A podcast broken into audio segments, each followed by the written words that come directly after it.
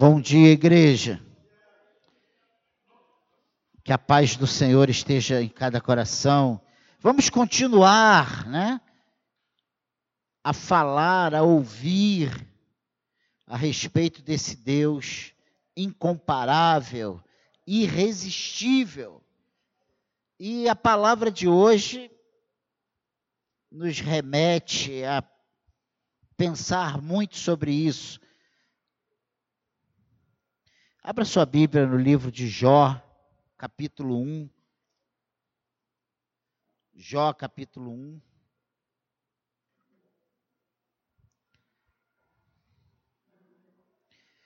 Versos de 1 a 11.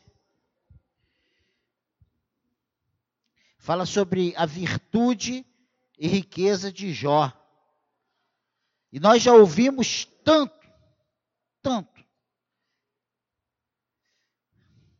sobre a vida desse homem, que é um grande mistério, é uma das sagas mais empolgantes da história, tem sido contada e recontada milhares de vezes ao longo dos séculos, e só eu, sei lá, mais de 20 vezes, não sei quantas vezes já preguei sobre Jó, sobre esse capítulo 1. E o interessante é que a palavra do Senhor ela se renova a cada manhã. Então Deus tem algo novo para nós hoje, né? Novo por causa das nossas necessidades também, né? E ele fala, o Senhor age. E o que Deus colocou no meu coração para hoje, o que veio ao meu coração para hoje é justamente esse texto.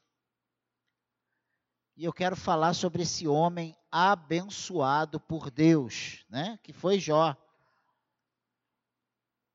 E nós precisamos quebrar alguns preconceitos em relação aos sofrimentos, aos momentos que passamos, ter entendimento que o fato de passarmos por dias maus não significam que nós não somos abençoados por Deus. A bênção de Deus, ela não é medida pelo que temos ou somos.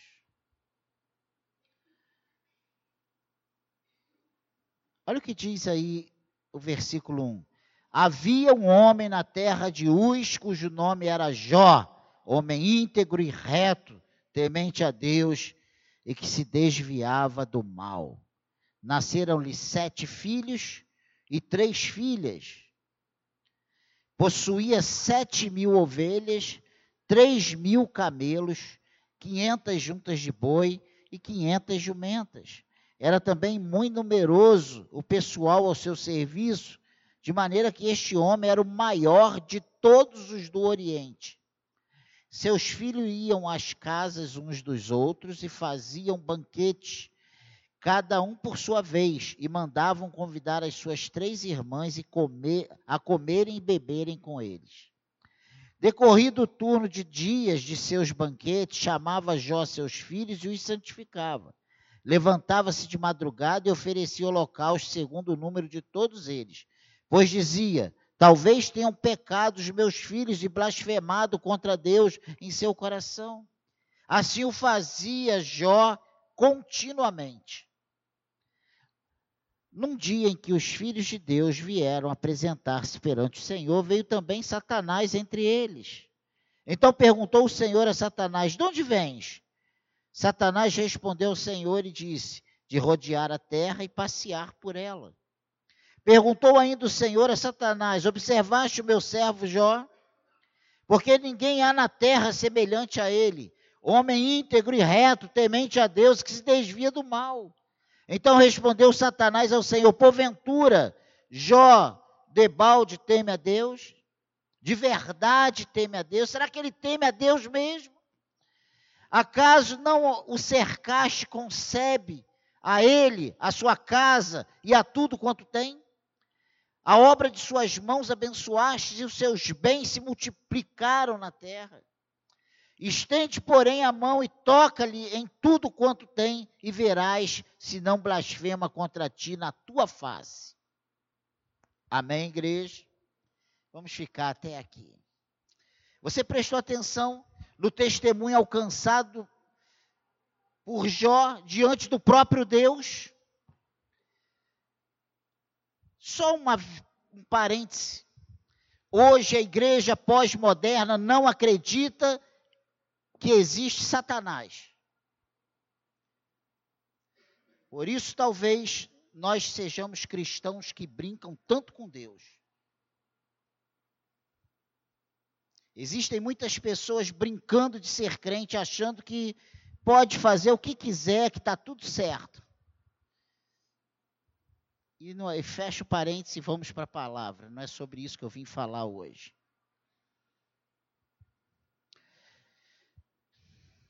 A vida de Jó tem servido de inspiração, inspiração para milhões de pessoas que atravessam o vale escuro das provas. E olha, na hora que estamos passando por momentos maus e somos trazidos a esse, esse livro de Jó, nós nos sentimos confortáveis, consolados, abraçados. Muitas vezes nós nos vemos refletidos na vida de Jó. Essa história de Jó tem sido bálsamo para os que choram, conforto para os aflitos e esperança para aqueles que estão desesperançados. Esse homem foi elevado às alturas, né? E despencou lá de cima. A gente tem um ditado aqui no mundo que diz que quanto maior a árvore, maior o tombo, né? É isso? Maior é a queda. E é verdade. Esse homem sofreu golpes duros. A Bíblia diz aqui que Jó, ele tinha sete filhos e três filhas. Dez filhos. Imagina. A Bíblia diz que Jó perdeu todos esses filhos. Eu não consigo imaginar a perda de um filho. Imagina dez. E não foram dez, um esse ano, um daqui a cinco anos, um daqui a dez anos. Foi assim, ó, num vento.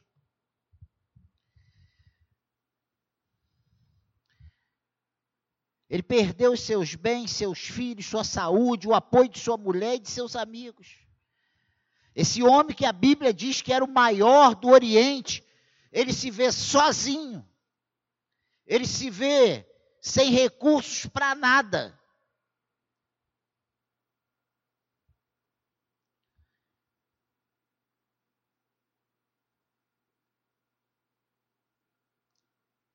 Ele não foi só pro, essa queda dele não foi só uma queda aqui no, no chão. Ele foi lá nas profundezas, nas coisas tremendas, terríveis, nesses vales mais tenebrosos. Porque você a dor da perda. Eu imagino o que seria no coração do Daniel se acontece isso, perder as filhas, perder o genro amado, perder, né? Perder meu Deus, a casa, perder tudo, perder os amigos, ficar sozinho, abandonado e perder a saúde.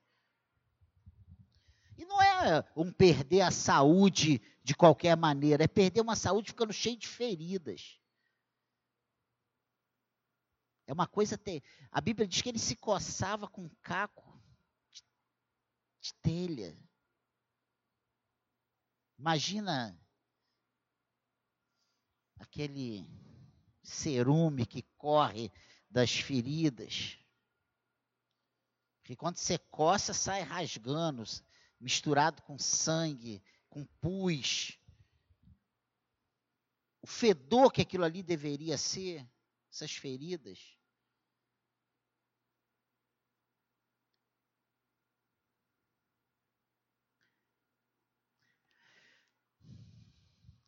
Mas quando seu destino parecia irremediável, Deus levantou das cinzas, ergueu do pó e restaurou sua sorte, cumulou com o dobro de tudo quanto possuía.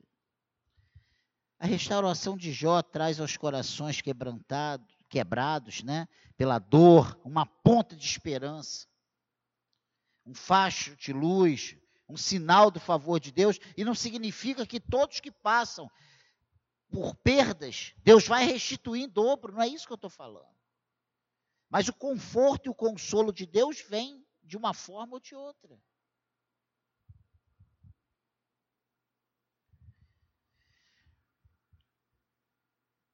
Esse testemunho de Jó é algo que ficou aqui na palavra de Deus para nós recorrermos sempre em, tempo, em tempos oportunos.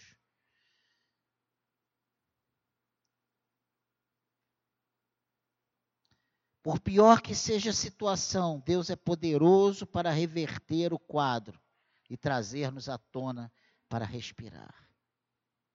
Com Deus, não tem causa perdida. Para Ele não há impossíveis. Eu não sei como você entrou aqui nessa manhã, mas o Senhor te trouxe nessa manhã. Que isso, pastor? Foi Deus que te trouxe. Eu não sei o que está passando no teu coração, mas o Senhor sabe. O Senhor sabe exatamente quais são as suas necessidades.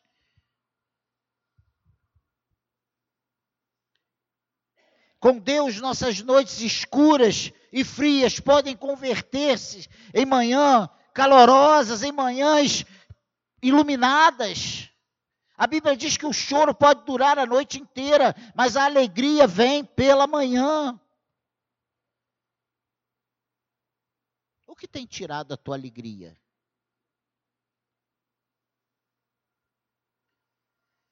O grande problema é como reagimos diante das adversidades. Porque os dias maus, eles chegam para todos nós. Já chegou para mim várias vezes e eu sei que já chegou para muitos aqui várias vezes. Como vamos conviver com isso?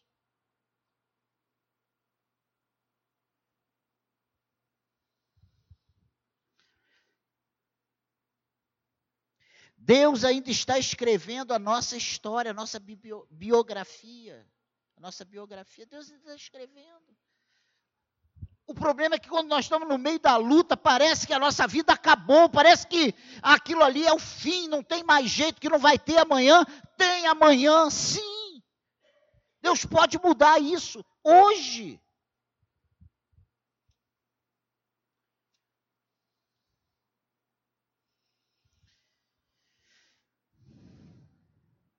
Aquilo que parecia ser a nossa morte pode converter-se num trampolim, né? Para a nossa mais expressiva vitória. Às vezes, coisas que vêm, essa aí é para matar. Não é. A palavra final na nossa vida é de Deus. A palavra final na nossa vida é de Deus. Isso não é pregar um evangelho triunfalista, isso aí é a palavra de Deus, é a verdade. Porque mesmo morrendo, nós estamos vivos com Deus. Olha, não tem, então não há limites para nós. Se a morte já foi vencida, que o mundo diz que é o fim de todas as coisas, e essa morte não tem mais domínio sobre nós que estamos em Cristo, então não tem, não tem derrota para nós. É isso, pastor. É a verdade. Aquilo que foi motivo de nossas maiores lágrimas pode transformar-se na razão da nossa maior alegria. Aquilo que nos fez chorar e sangrar pode converter-se numa fonte de consolo para milhares de pessoas. Nós podemos ser usados através das nossas dificuldades para ajudar outras pessoas. O que nós temos feito com as nossas experiências ruins? Temos guardado, trancado no nosso coração e transformado isso numa depressão?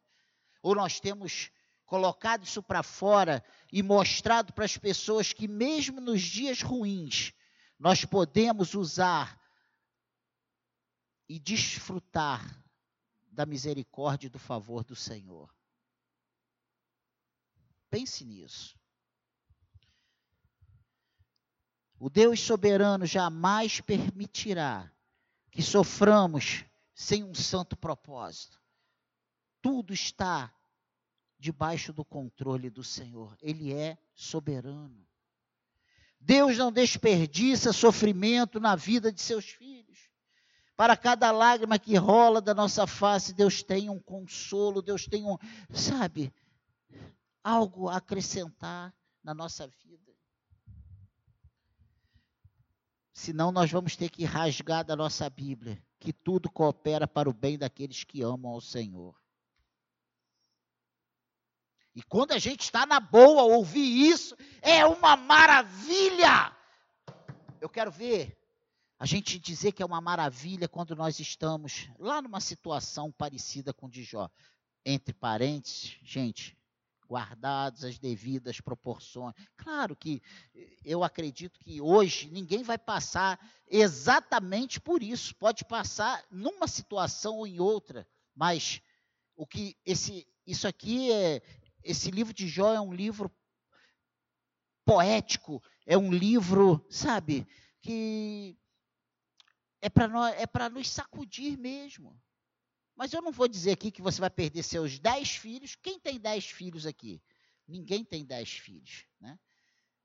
Quem tem 500 jumentas, 500 juntas de boi, quem é milionário aqui? Não tem. Então não, não, não é essa. Mas tem o desemprego, tem um problema no casamento, tem um problema de saúde, tem as injustiças, tem as questões interiores, internas, pessoais, tem a nossa, o nosso relacionamento com Deus.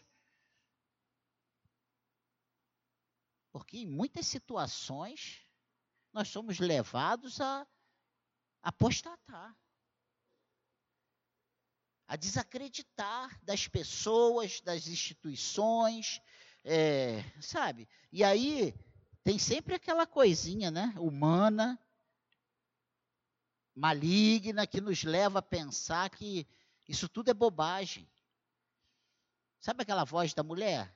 Abandona o teu Deus, Jó, e morre. E se mata. Acaba com esse sofrimento. Se mata.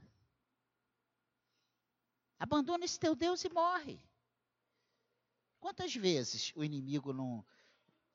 A nossa carne, as nossas vontades, as nossas frustrações nos levam a pensar desse jeito.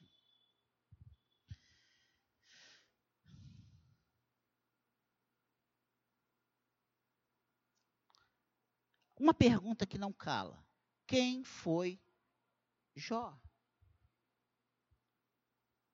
E aí nós entramos. O que podemos aprender com ele? Qual o seu legado para a nossa geração, para hoje? E eu já falei né, que Jó é um dos livros mais poéticos da Bíblia.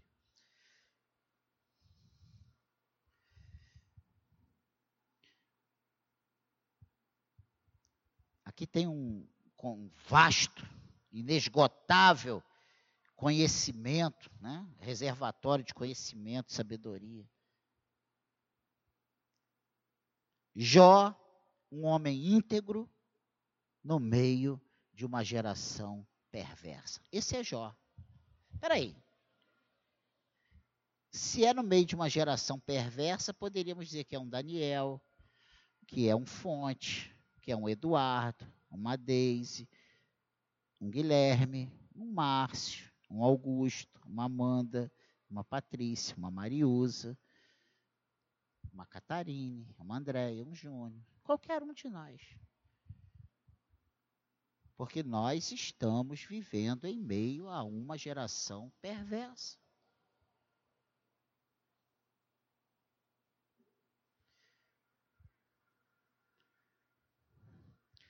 Havia um homem na terra de Uz, cujo nome era Jó, ele era íntegro, reto, temente a Deus e que se desviava do mal. Guarda isso aí.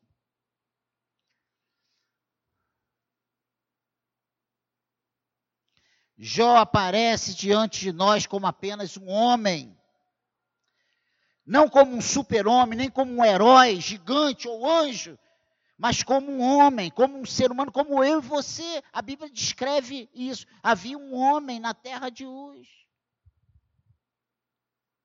Guarde essa terra de Uz, que é muito importante, porque nós vamos falar daqui a pouquinho. Jó era um homem verdadeiro e não um mito, como querem né, muitos críticos dizerem que nunca existiu esse homem, que, sabe, os críticos, né? Céticos dizem que não, isso é bobagem, não existiu. Existiu. E não só Jó alcançou esse testemunho de Deus, mas teve outros que também alcançaram. Davi foi o homem segundo o coração de Deus. Noé também esteve no meio de uma geração perversa e alcançou o testemunho de Deus.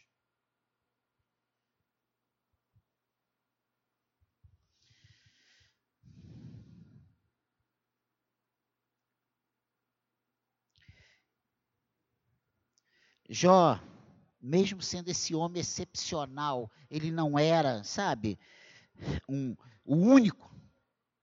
Jó tinha uma alma sensível, mas uma estrutura moral e espiritual de pedra.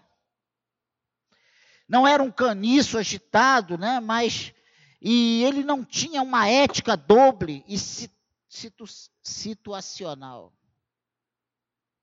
Seus valores estavam solidamente plantados. E é isso que a palavra mostra.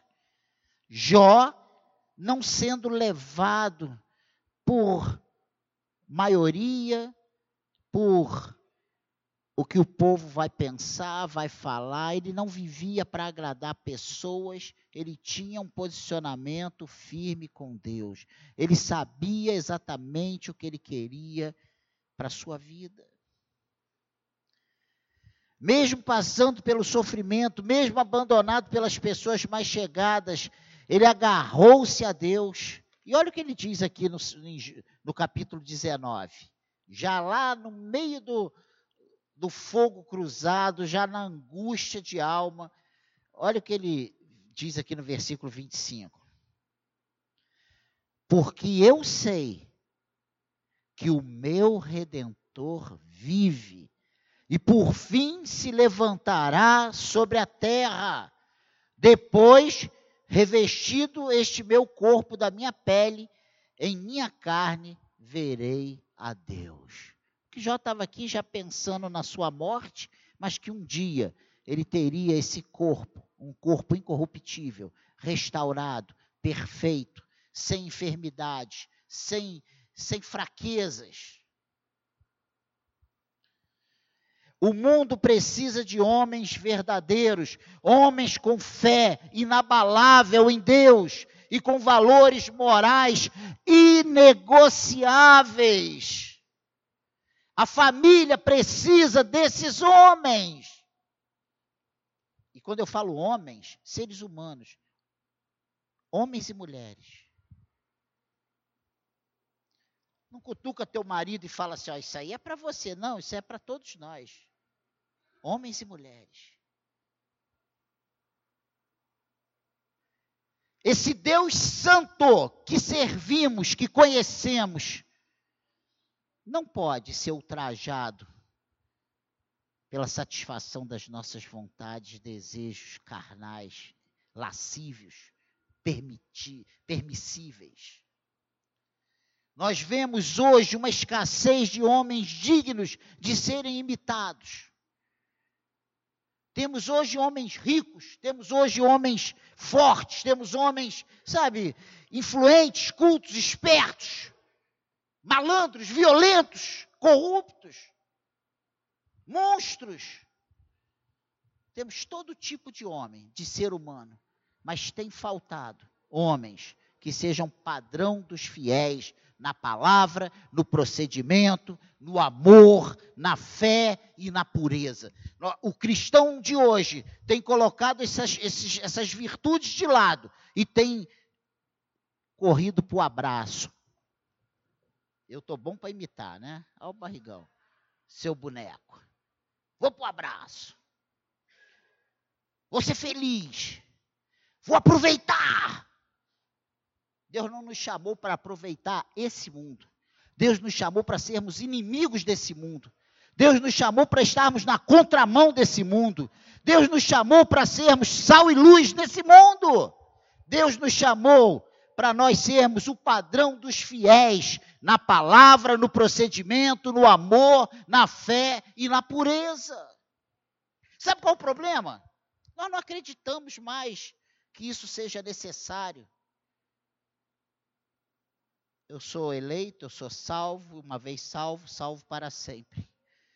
Mas não é isso que a teologia reformada ensina.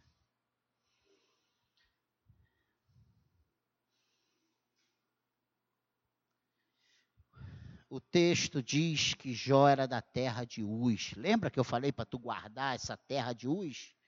Sabe o que significa isso?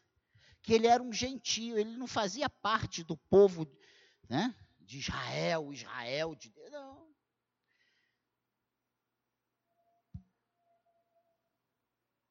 Ele foi criado numa terra de muitos deuses, sem qualquer parâmetro religioso, cultural e moral. Que o remetesse à, à piedade, à santidade, à retidão, a ser um homem, sabe? Com compromisso com Deus. Não. Ele era da terra de Uz.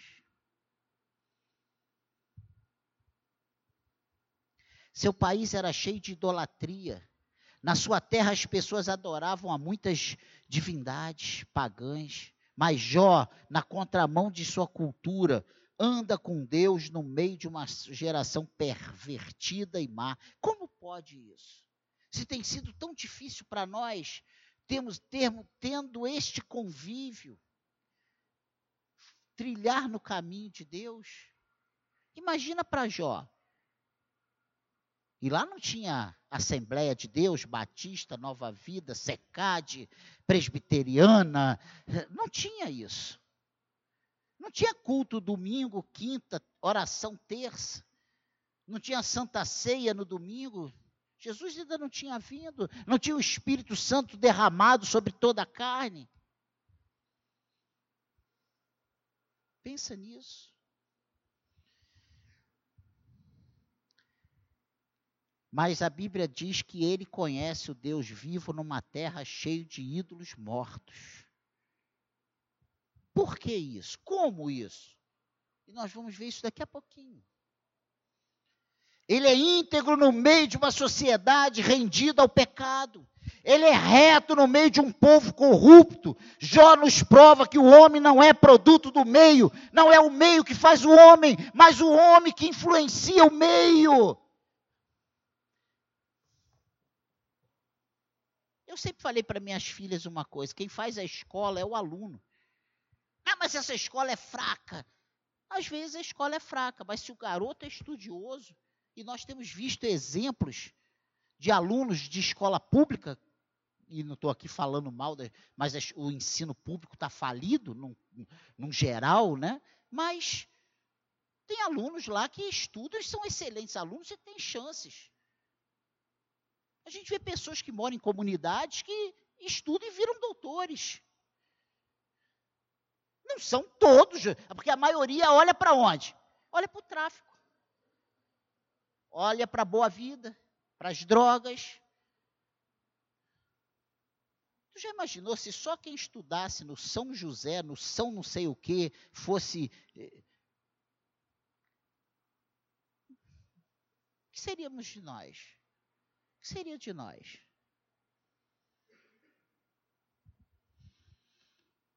Claro que se tem um ensino de mais qualidade, é melhor. Não estou questionando, eu estou dizendo que quando nós olhamos com o olhar certo, e tem gente que quer, que é estudioso demais. Eu vejo, às vezes, reportagens na televisão. Aí você vai olhar o contexto. A Carla e Rafael são de escola pública a maioria, o que eu ouço deles é que a maioria não quer nada com nada. Né? Não quer. Não querem. Eles não querem.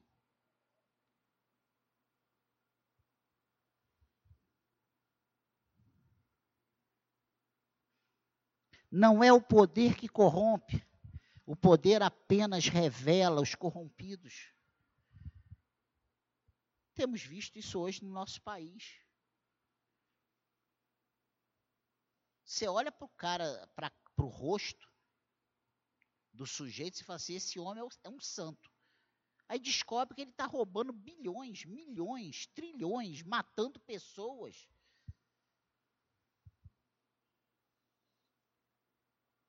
Jó nos mostra que a graça de Deus não está confinada apenas a uma raça ou a um povo.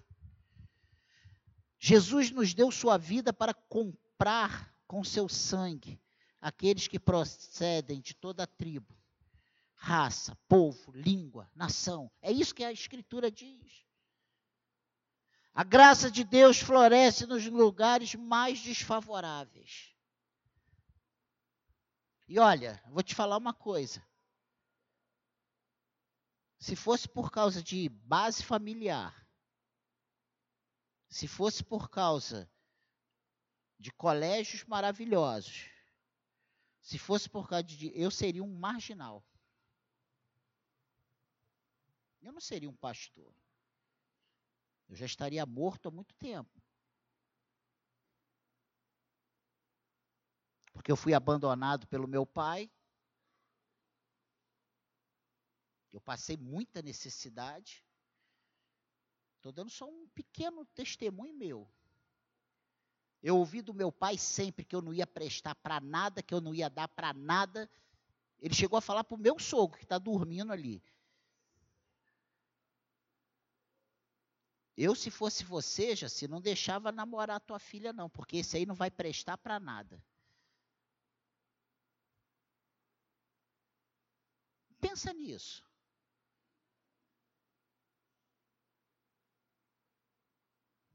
Se fosse por causa de bullying, pintou de rodapé para baixo, eu ouço desde criancinha. Tudo bem que naquela época eu arrancava os dentes de quem falasse, mas hoje não. Gente, pensa nisso.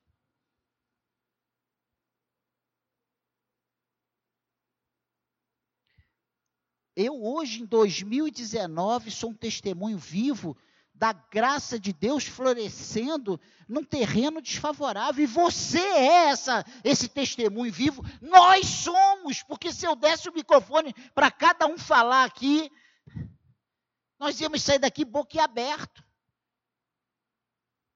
Esse santo batedor de tambor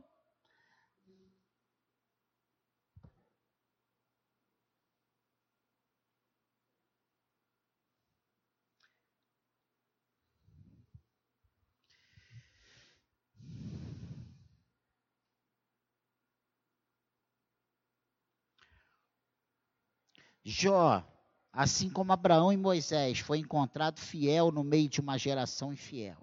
Precisamos brilhar como luzeiros desse mundo. Jó é um homem que associava piedade com boa reputação. Hoje nós temos vivido um evangelho que do ninguém tem nada com a minha vida. Eu faço o que quero e acabou. Mas a Bíblia diz que nós precisamos ser boas, bons testemunhos, dar bons frutos. Então, joga essa bobagem fora, que isso aí é uma, é uma frase feita pelo capeta. Isso não é de Deus. Que nós podemos viver do jeito que a gente quer. Não é assim, não. Paulo disse: o comer carne escandaliza o irmão, não coma. Graças a Deus que ninguém fica escandalizado, porque eu adoro comer carne. Pensa nisso. E aí nós vivemos o evangelho do ninguém tem nada com isso, está errado. A primeira informação que temos acerca do caráter de Jó é que ele era um homem íntegro. Isso fala do seu caráter moral. Era um homem verdadeiro intimamente. Não havia duplicidade nem hipocrisia em Jó. Lamentavelmente, há muitas pessoas que ostentam uma santidade que não possuem que ficam fazendo propaganda. Eu orei hoje duas horas. O problema é teu. Tinha que ter orado três.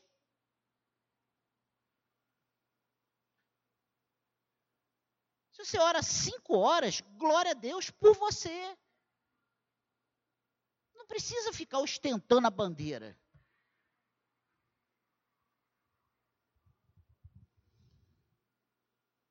Não meça ninguém pela sua régua. Pense nisso. Aí eu jejum. Isso aí os fariseus faziam na praça, foi reprovado pelo Senhor. Foi ou não foi? Entra no teu quarto, tranca a tua porta, fala em secreto, e o teu pai que te ouve em secreto te atenderá. É isso que a palavra diz.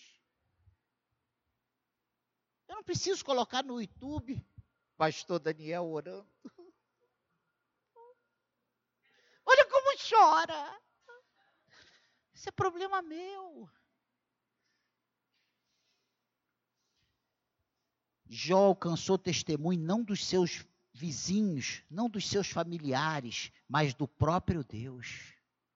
Deus está te vendo.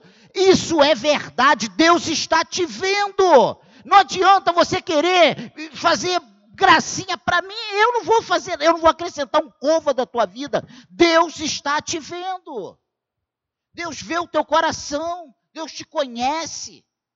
Ele sabe os propósitos, os porquês. E nós, às vezes, até inventamos histórias.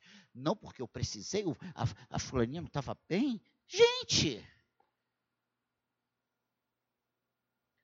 Como se eu, estando em paz comigo, você está no céu, você está no inferno. Você tem que ter paz com Deus. Você tem que estar tá bem com Deus. Você tem que estar tá bem com Deus bem com Deus.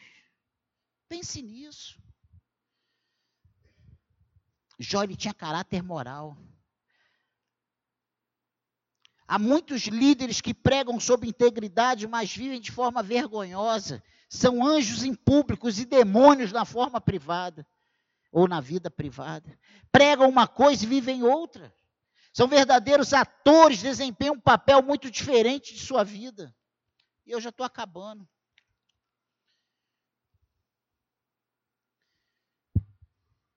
Nossas obras precisam ser o avalista de nossas palavras. Precisamos pregar mais com a nossa vida e menos com palavras. Precisamos entender que Deus está mais interessado em nosso caráter do que no nosso trabalho. Não, eu vou trabalhar para me segurar aqui na igreja. A gente faz, às vezes, da, das equipes de trabalho do serviço na casa do Senhor, um, um sabe, uma estaca para a gente não ser levado lá para fora. Enquanto servir na casa do Senhor precisa ser consequência de gratidão de um coração cheio. Se você trabalha, serve por outra razão que não seja gratidão ao Senhor, tu está totalmente fora do contexto.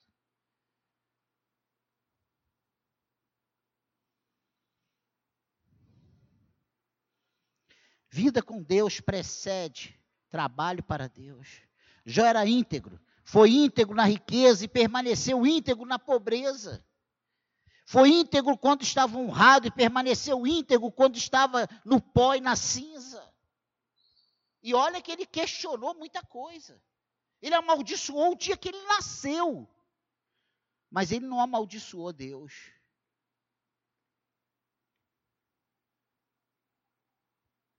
Eu hoje, se pudesse voltar 20 anos atrás, 20 anos, quando 25 anos quando eu entrei na igreja, voltei para a igreja, eu eu seria eu teria atitudes lá lá atrás totalmente diferentes que eu tive.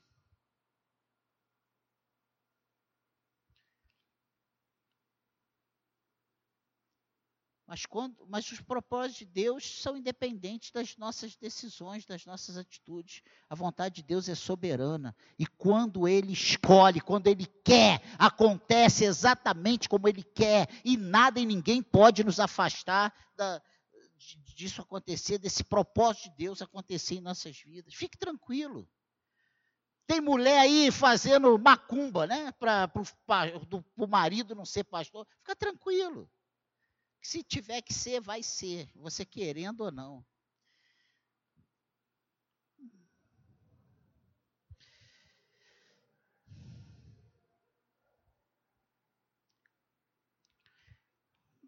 O caráter de Jó vem antes da grandeza. Ele foi íntegro nos dias de celebração e no vale mais escuro da dor e da provação. Como está o nosso caráter? Como nós estamos, no, não é meus olhos, não, os olhos de Deus. diante dessa situação difícil que estamos passando? Como nós temos nos comportado?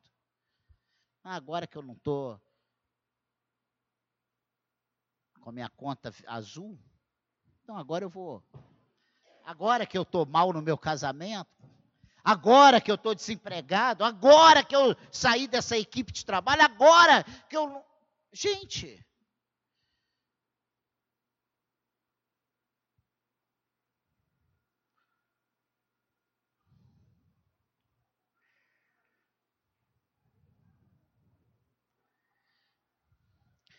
Jó passou pela, pelo teste da prosperidade, pelo teste da adversidade. No entanto, Jó era homem,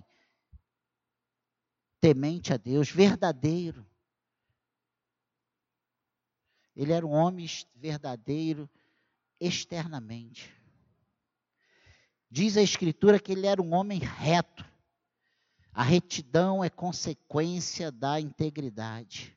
Ele diz aqui: havia na terra de Uz um homem cujo nome era Jó, homem íntegro e reto.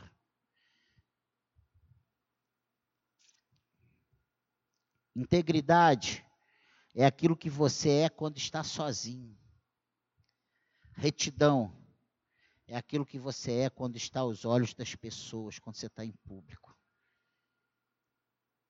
Tem muita gente que é muito santo quando está perto das pessoas. E quando está sozinho, ah, eu estou viajei, agora eu estou em outra cidade, estou em outro país. Agora eu posso olhar para os lados. Agora eu posso aproveitar. Agora eu posso. Gente, não podemos. A palavra é não podemos.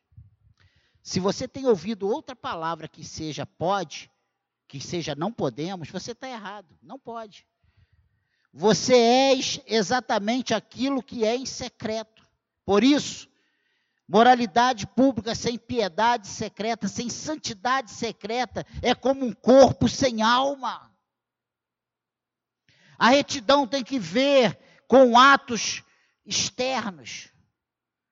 Tem a ver, né? Tem que ver, tem a ver. Gente, eu escrevo e não consigo nem ler o que eu escrevi. A retidão tem a ver com atos externos, enquanto a integridade com valores internos. E essas coisas não podem serem desassociadas, dissociadas. Elas precisam caminhar juntas. A verdade no íntimo conduz a uma prática pública de justiça. Porque Jó era um homem íntegro que andava com Deus, demonstrava sua retidão com suas obras. E ele mesmo dá seu testemunho. Vai lá no capítulo 29 de Jó. Rapidamente, eu estou acabando, fica tranquilo. Antes do almoço você vai sair daqui. 29, 15 e 16. Só esses dois. Olha o que ele diz. Jó, olha o subtítulo. Jó lembra do seu primeiro estado feliz. E ele diz aqui no versículo 15: Eu me fazia de olhos para o cego e de pés para o coxo dos necessitados, dos necessitados era pai, e até as causas dos desconhecidos eu examinava. Ou seja, era um homem que vivia antenado com as necessidades ao seu redor. Ele era um homem que, que fazia o bem a todos. Ele não fazia bem só ao seu, ao seu grupinho, aos amigos dos amigos. Não. Ele fazia bem a todos.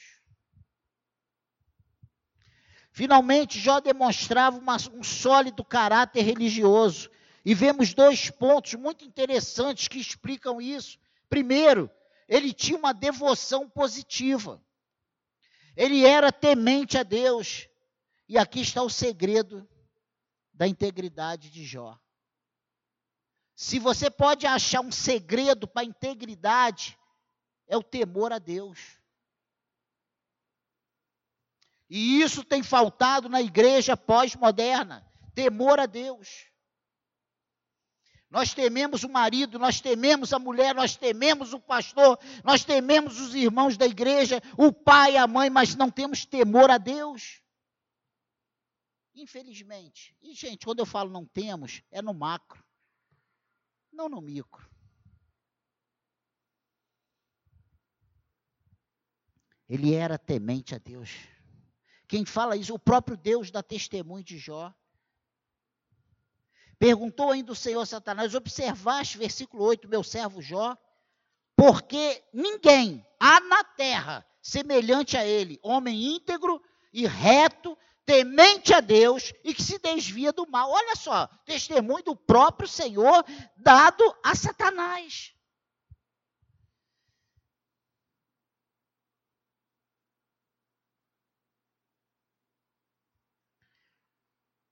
Ninguém pode ter uma vida interior santa sem temor de Deus. Não adianta, você não vai ter santidade sem temor de Deus. Porque o temor ao Senhor, a Bíblia diz que lá que é o princípio da sabedoria. Que sabedoria é essa? Falar todas as línguas, falar mandarim? É isso que é a sabedoria? Não é isso não. A sabedoria é você viver a sua vida pautada na palavra de Deus. Isso é a, a verdadeira sabedoria.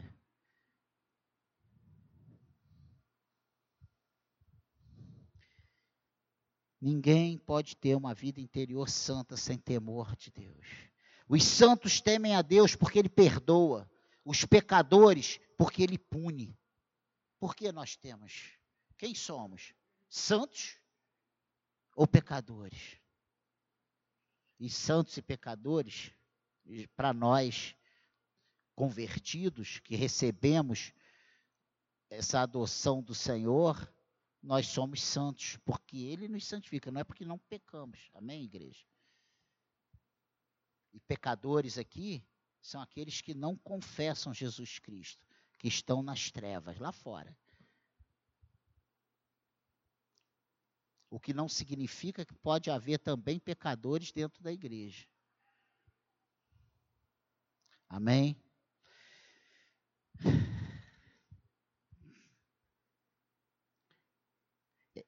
O temor do Senhor é grande freio contra o mal. Ele, ele é o fiel da balança. Aqueles que temem a Deus não temem aos homens. Aqueles que temem a Deus fogem do pecado. Aqueles que temem a Deus deleitam-se nele com santa reverência. Eu não tenho medo do Senhor, porque Ele vai me punir. Eu temo ao Senhor porque Ele me ama e porque eu amo Ele.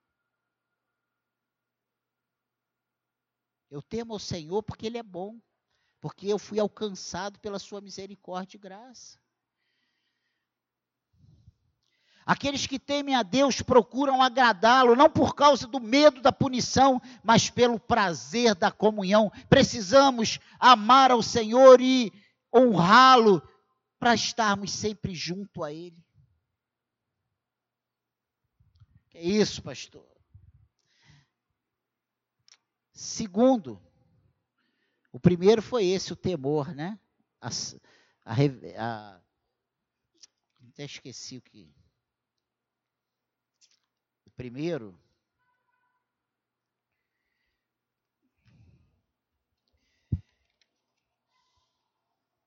é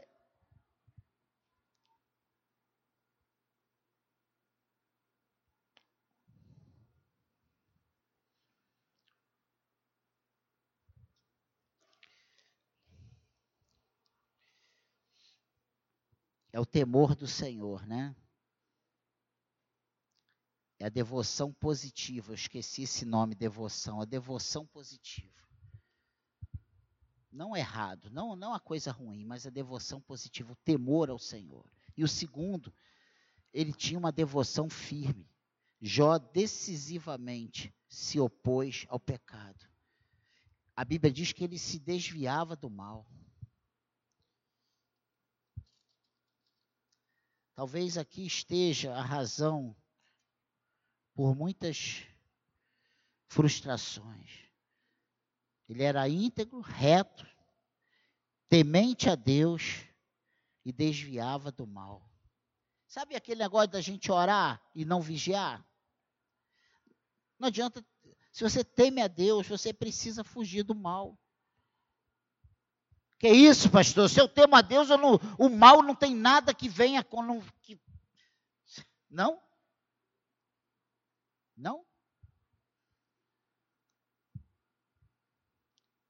Jó se opôs ao pecado. Ele se desviava do mal. Jó não apenas tinha temor de Deus, mas também odiava o pecado. Jó fugia do pecado. Não era amigo do pecado. Você lembra de José quando a Potifera pegou ele? Ele saiu nu, ele largou as vestes na mão dela, da mulher de Potifar. Ele fugiu. Imagina se ele fica lá, eu sou forte. Pode vir. E a mulher nua em cima dele, eu sou forte. Ele fugiu. Ah, aquela mulher ali está me dando mole. Ah, vou almoçar com ela hoje, mas eu, eu, eu sei, eu, eu me garanto. Você vai ver onde você vai se garantir. Precisamos fugir do mal. É, eu sei que eu não devia, mas quando eu vi, eu já fui. Claro, você não fugiu do mal, você andou do lado do mal. Você deu o braço ao mal, você pegou a mão do mal e foi caminhando. Se você sabe que aquilo ali é uma coisa errada, por que continua?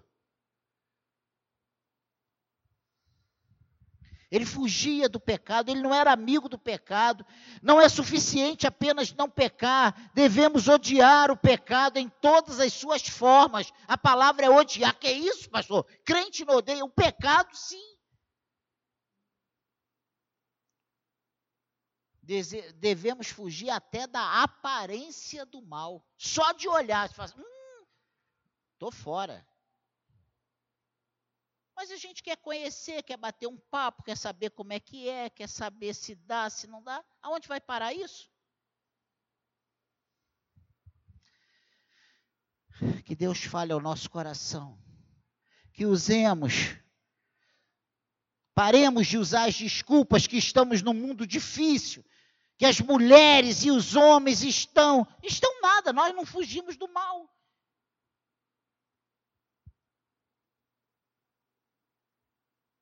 Seja íntegro, seja reto, tema a Deus e desvie do mal. É a palavra para nós, é o, um, um ensinamento que nós pegamos para nós nessa manhã. Guarde essas quatro frases, palavras: integridade, retidão, temor a Deus e desviar do mal. Se você, se você trabalhar esses quatro pontos na sua vida, tu vai ter um salto na, na sua qualidade espiritual tremenda. Vigia os teus olhos, vigia a tua boca, vigia o teu coração no que, no que almeja, a sua mente no que pensa. E com certeza, você vai começar a desfrutar de coisas que você pensa que nem existe mais. Que foi só para aquele tempo lá dos apóstolos. Pense nisso.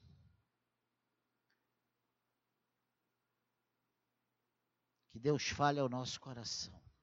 Que pensemos em tudo isso que ouvimos nessa manhã e nos autoavaliemos se realmente temos o temor de Deus se estamos retos e íntegros diante de Deus, se andamos com Deus de verdade.